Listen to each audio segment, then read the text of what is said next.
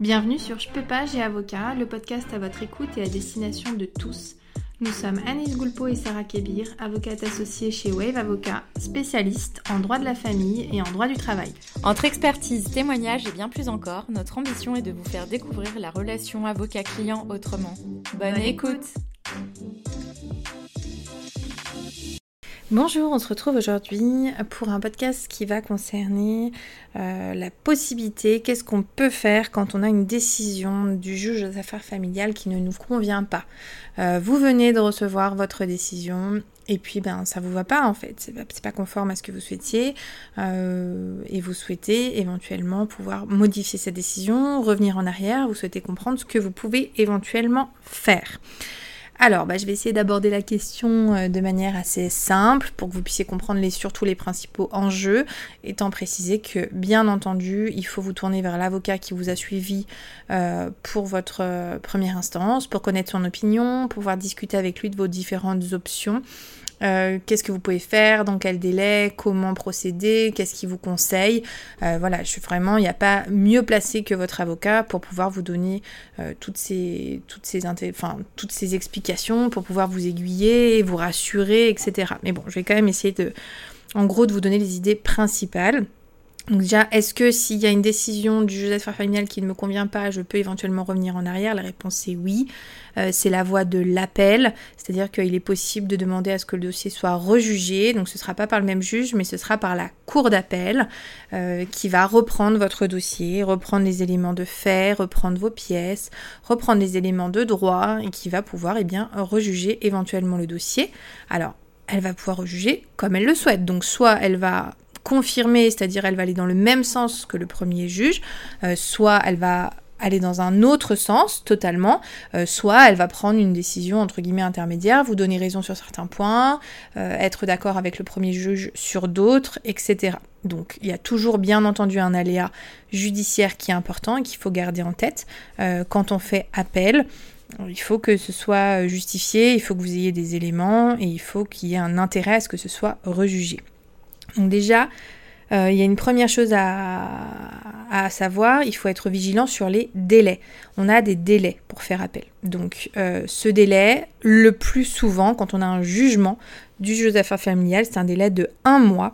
Euh, et ça commence à courir soit à compter du moment où l'un des deux va signifier la décision par huissier de justice, c'est-à-dire qu'il va la faire connaître officiellement à l'autre partie par le biais d'un huissier de justice. Donc là, ça fait partir le délai.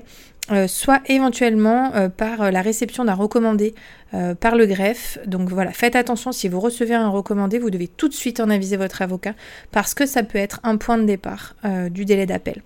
Il y a certaines décisions du juge d'affaires familiales qui ont des délais plus courts, 15 jours, voilà, par exemple quand c'est des ordonnances. Donc ça, il faut vraiment être vigilant au délai, prendre une décision entre guillemets assez rapide pour ne pas se fermer la voie de l'appel et tout simplement être irrecevable. Voilà. Euh, si rien ne se passe, ça peut durer un petit peu plus longtemps entre guillemets, mais en tout cas c'est vraiment un point d'alerte. L'autre chose à savoir, c'est que quand on fait appel, l'avocat est obligatoire. Donc là, par exemple, euh, je m'adresse aux personnes qui n'étaient pas assistées euh, en, première instance. Par exemple, vous aviez saisi pour modifier la pension alimentaire seule, sans avocat, et puis ça ne vous voit pas du tout la décision. En appel, vous serez obligé de prendre un avocat. L'avocat est obligatoire. C'est l'avocat qui va faire la déclaration d'appel. Donc là, je vous alerte encore plus par rapport au délai, parce qu'il faut quand si vous n'avez pas d'avocat, il faut en trouver un, lui donner le dossier, qui vous donne son avis, qu'ensuite il fasse appel. Si euh, entre-temps on vous a notifié la décision, euh, voilà, il faut quand même aller assez vite. En ce qui concerne euh, les, les coûts, alors bien entendu, il va y avoir des honoraires qui seront différents en appel qu'en première instance. C'est pas le même travail. voilà, il y a une procédure qui est différente, des démarches qui sont différentes. Donc ça, il faut voir directement avec votre avocat. Comme vous le savez, les honoraires de l'avocat sont libres, donc chaque avocat pourra procéder comme il le souhaite pour les honoraires. Une autre chose qui va intervenir au niveau financier, c'est le timbre fiscal, c'est-à-dire qu'on a euh, la nécessité d'acheter un timbre fiscal quand on souhaite faire appel. C'est un timbre qui vaut 225 euros, donc de toute façon, si vous souhaitez faire appel, il y aura ce timbre. Alors, Là, entre les honoraires et le timbre fiscal, je n'évoque pas la possibilité d'avoir une aide juridictionnelle, parce que c'est tout à fait possible que vous ayez l'aide juridictionnelle. Le cas échéant, ça ne s'appliquera pas à votre cas. Là, je parle un peu de, tous les cas. Ensuite, en ce qui concerne la cour d'appel, donc vous pouvez, comme je l'ai dit, faire un appel, bah, rien ne vous va, entre guillemets, donc vous pouvez faire appel de tous les points, donc en listant euh, tout ce que vous souhaitez remettre en question, mais vous pouvez aussi limiter votre appel à un point ou deux points, trois points. Donc voilà, c'est tout ça qu'il faut réfléchir, faire en stratégie avec votre avocat euh, pour voir ce sur quoi on fait appel, si on fait appel sur tous les points, sur un seul point, sur deux points, sachant que là encore, si vous faites un appel, l'autre partie pourra elle-même euh, faire un, enfin remettre en question telle ou telle disposition qui lui convenait pas parfaitement, bah, si vous faites appel, peut-être que du coup elle va se dire bon bah vu qu'on est devant la cour d'appel, tant qu'à faire, euh, moi aussi je vais demander euh, que ce soit euh, telle disposition qui soit modifiée, etc.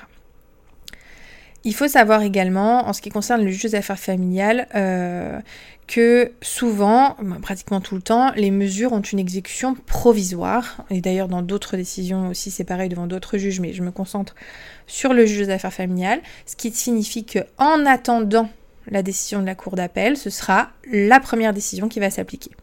Donc même si cette décision ne vous convient pas, ce sera elle qui va s'appliquer. Donc ça, bien sûr, ça peut avoir un impact sur votre prise de décision, puisque euh, forcément, euh, l'autre pendant, c'est que la procédure devant la cour d'appel peut durer assez longtemps, ce qui signifie qu'on va peut-être devoir pendant un certain temps le temps que la procédure soit, soit faite devant la cour, eh bien appliquer la première décision. Et donc voilà, il faut vraiment peser à chaque fois les pour et les contre. C'est un équilibre. Et là encore, je peux vraiment que vous conseiller de vous entretenir avec votre avocat ou un avocat euh, dont vous aurez fait choix pour l'appel pour pouvoir voir avec lui ben, tout ce que ça implique en fait, tout ce que ça va euh, impliquer dans votre vie quotidienne, d'un point de vue financier, etc. etc. Voilà, j'espère vous avoir aidé. Je vous dis à très bientôt.